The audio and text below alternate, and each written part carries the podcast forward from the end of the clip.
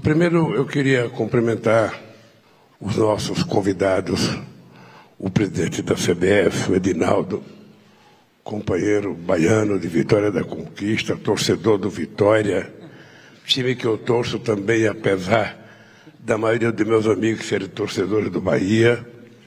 Quero cumprimentar os representantes da FIFA que vieram acompanhando essa viagem da taça uh, para o Brasil e para os países que também estão disputando a Copa do Mundo.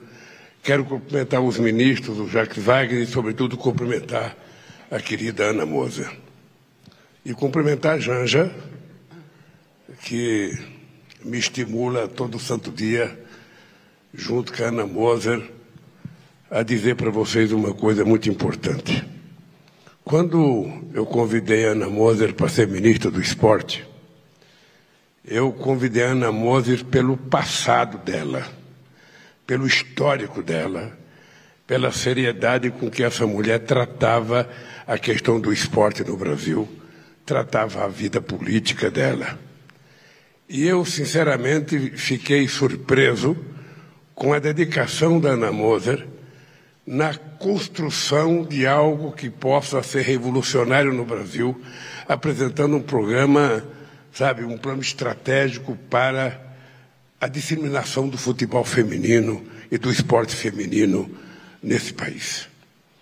Ah, não, não existe outro caminho para a humanidade senão a gente ser tratado como iguais, não fazendo a discriminação que é feita hoje junto às mulheres em muitas atividades, inclusive no esporte.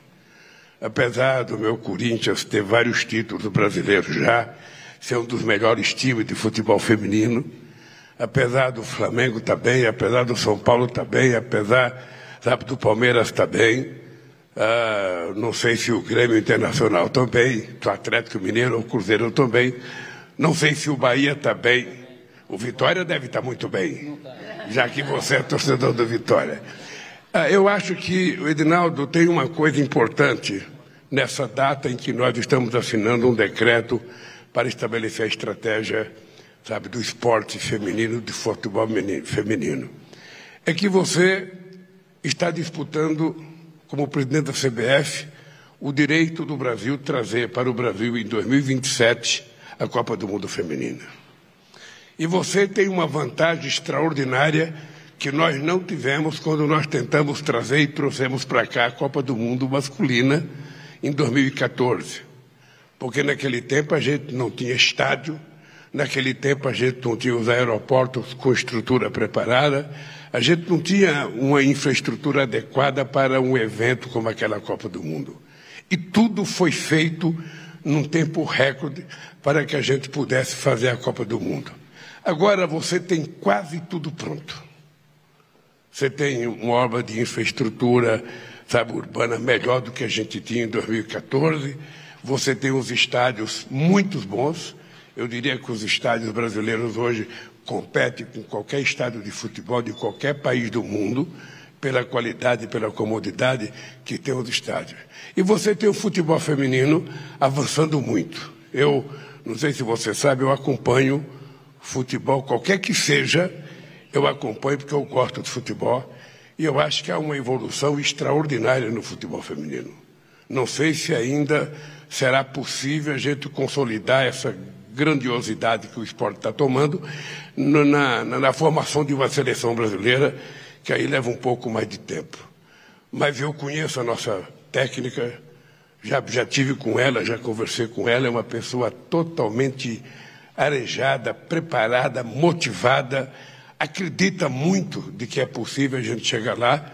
E eu quero te dar os parabéns e dizer para você, Dinaldo, que o governo, através da presidência, através do Ministério do Esporte, através do Itamaraty, estará à disposição da CBF para fazer o que for necessário para que a gente consiga trazer em 2027 a Copa do Mundo Feminina para o Brasil será um evento extraordinário, será um evento motivador, sabe, da construção, sabe, de uma consciência política, junto ao povo brasileiro, para que entenda a participação da mulher efetivamente em todos os cantos que ela puder participar, onde ela quiser, do jeito que ela quiser.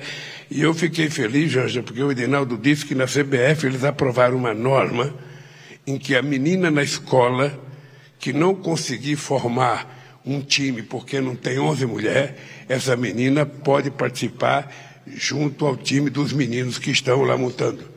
E muitas vezes, possivelmente, ela será melhor que os meninos.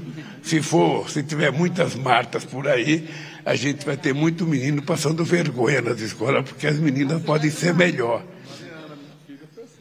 Ela é boa de bola? Se for boa, vai jogar no Corinthians. Então eu, eu queria, eu queria te colocar me colocar à disposição a estrutura que a gente puder te oferecer de um governo para que a gente converse com quem for necessário para que o Brasil cedia a Copa do Mundo 2027 e dizer para a companheira Ana que ela terá da parte da presidência da República todo o apoio para que a gente transforme o Brasil. Eu sonhava em 2016 que a gente ia virar uma potência olímpica. Eu sonhava, eu conversei com o presidente de muitas federações para que a gente fizesse muito investimento na meninada de 12, 10 anos de idade. Isso não aconteceu. Não aconteceu e eu acho que a gente tem que fazer acontecer. O Brasil tem tamanho, tem grandeza e tem gente que pode se preparar para o Brasil se transformar numa potência olímpica. É só preciso a gente levar a sério. É só preciso a gente se profissionalizar e fazer as coisas com mais seriedade. Por isso, querida, muito, muito, muito, muito obrigado e parabéns pelo trabalho, parabéns pela elaboração do decreto. E, Edinaldo, parabéns pela tentativa já vitoriosa de trazer a Copa do Mundo para 2027.